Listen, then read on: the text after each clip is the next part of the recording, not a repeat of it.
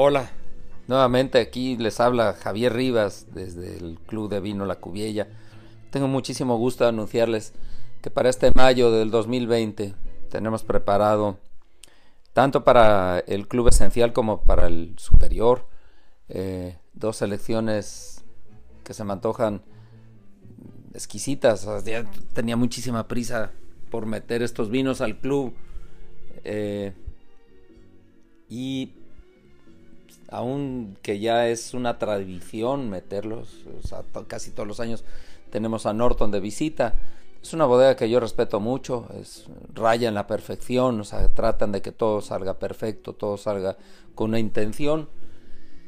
Y este es el caso. Ahora no sé qué pasó, las añadas vigentes o las cosechas, el clima, el cambio de enólogo. Ahora eh, Daniel, David Bonomi en sustitución del gran Jorge Riquitelli. Pues bueno, ha hecho cosas diferentes. Los vinos ciertamente están diferentes. Em, digamos que se imprimió un toque de frescura en, la elaboración, en los vinos resultantes. En fin, vamos a hablar un poco de la bodega rápidamente, si me lo permiten. la bodega eh, Norton se debe a que hace 125 años exactamente, o sea, en el año 1895, un ingeniero inglés que fue contratado por una empresa para, para eh, construir el ferrocarril que iba a caminar a lo largo de los Andes, pues llegó a Mendoza, que es de las últimas poblaciones, ya llegando a la cordillera, y quedó prendado de ahí, de Luján de Cuyo, donde ya se elaboraban vinos por algunos de los viticultores. Acordémonos que ahí estaba ya Rutini, ya estaba instalado allí y otros pocos. Eh, bueno, esta, esta señor que se llamaba Edmund James Palmer Norton. Eh, decidió quedarse ahí, comprar tierras, se ve que la paga era buena.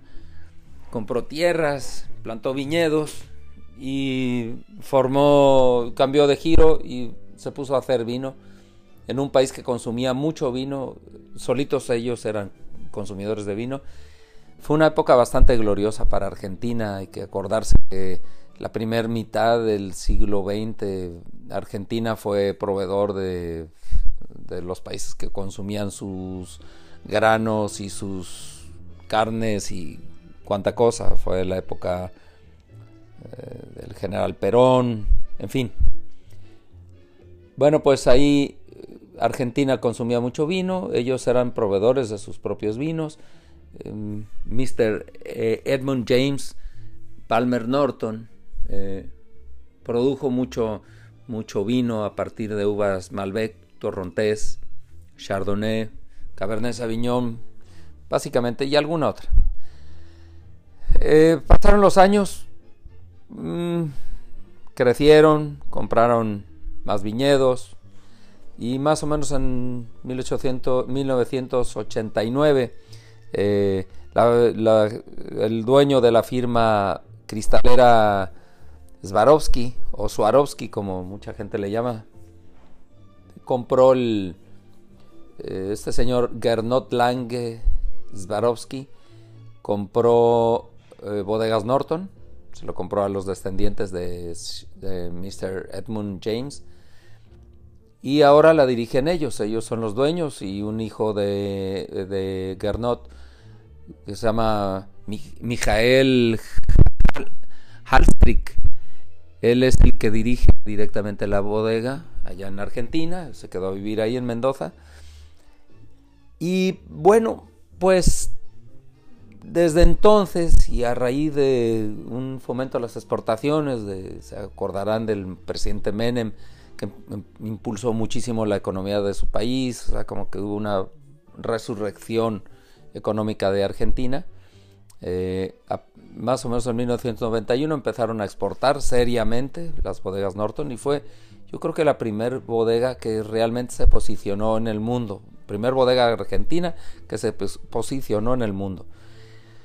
Empezaron a producir vinos de muy alta calidad, ellos eh, empezaron a sacar reservas, a utilizar ya barricas, barricas nuevas, barricas de roble francés, a esmerarse en el cuidado de la uva, ya no producir volumen, sino producir calidad.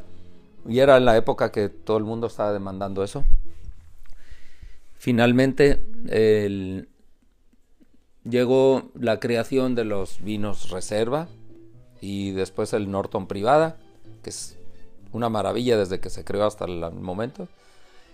Y eh, poco a poco la bodega se volvió más internacional, más parecido a lo que conocemos actualmente como una gran bodega. Compraron una finca inmensa de como 400 hectáreas, eh, finca La Colonia, para hacer los vinos de volumen y entonces las viñas viejas de 90 y 100 años de edad las mantienen para hacer los vinos top cada vez, o sea, se están diversificando en ese sentido. Eh, y ahora tenemos un 2020 con una gama de productos de ellos increíbles. Eh, en esta ocasión, aquí para los clubs, para el club superior, propusimos el tremendo Malbec Reserva, ganador, primer vino argentino que estuvo en la lista de los top 100 de Argentina y realmente es un vino que vale menos de 500 pesos, es increíble y el, la añada vigente está súper sabroso, o sea, el vino no nada más huele, se ve, es un vino muy bonito, se ve bonito, huele bonito y sabe, o sea, cuando lo metemos a la boca es un, es un elixir, es una, por tanto, equilibrio y complejidad que hasta volteamos a ver la botella, el ticket de compra, todo, es increíble.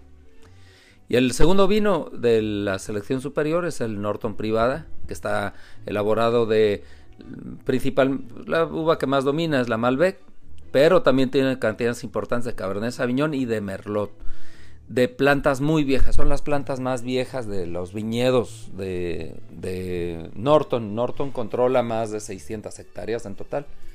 Todo, todo esto de lo que hemos hablado hasta ahorita es básicamente viñedos de Luján de Cuyo que es en la parte media de Mendoza, alrededor de 800 metros sobre el nivel del mar, 800 a 900. Y este Norton privada, que ya lo hemos presentado en nuestro club, es, yo digo, es un vino mágico, pareciera como una caja de sorpresas por todos lados, este, totalmente eh, intenso, complejo, lleno de aromas a frutas muy maduras, eh, muchos balsámicos, torrefactos.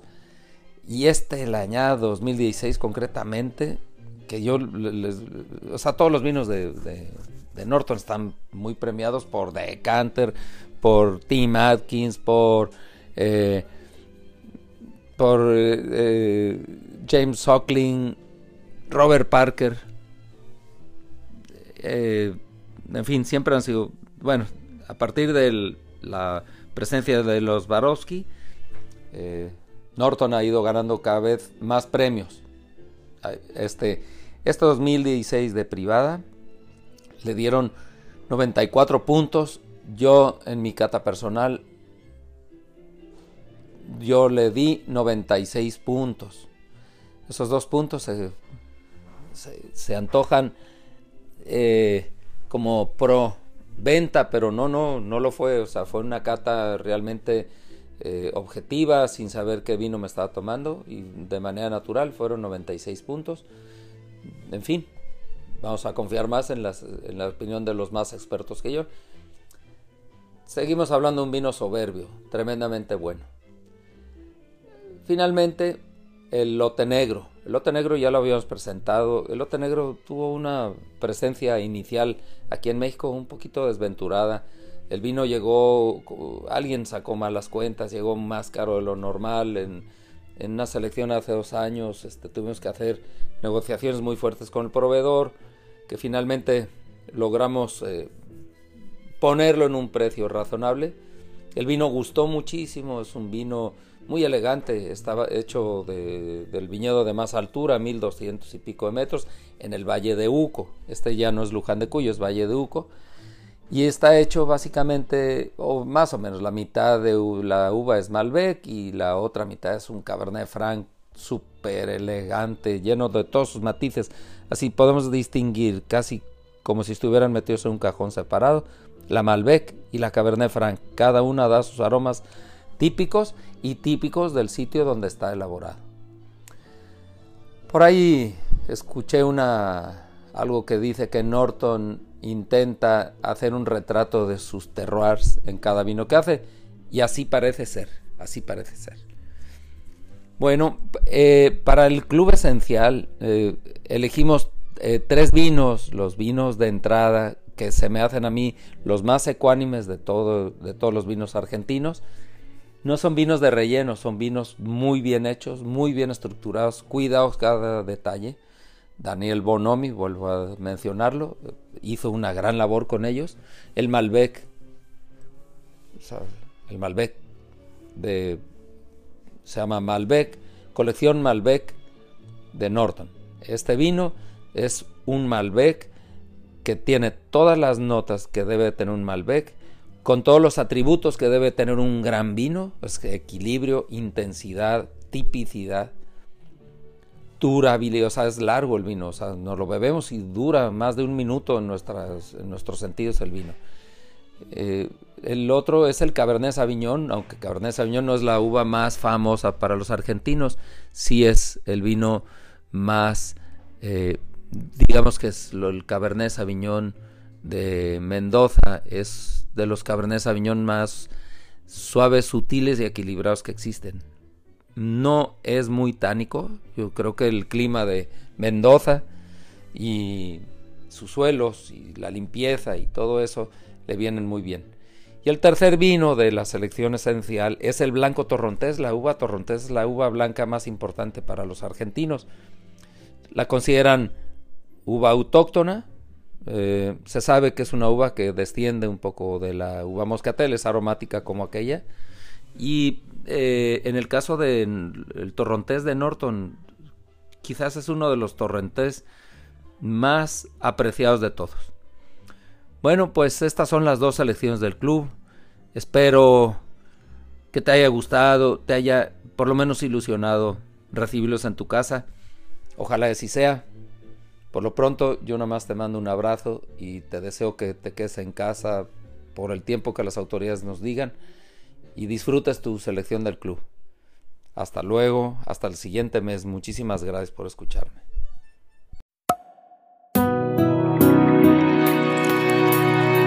La Cuviella.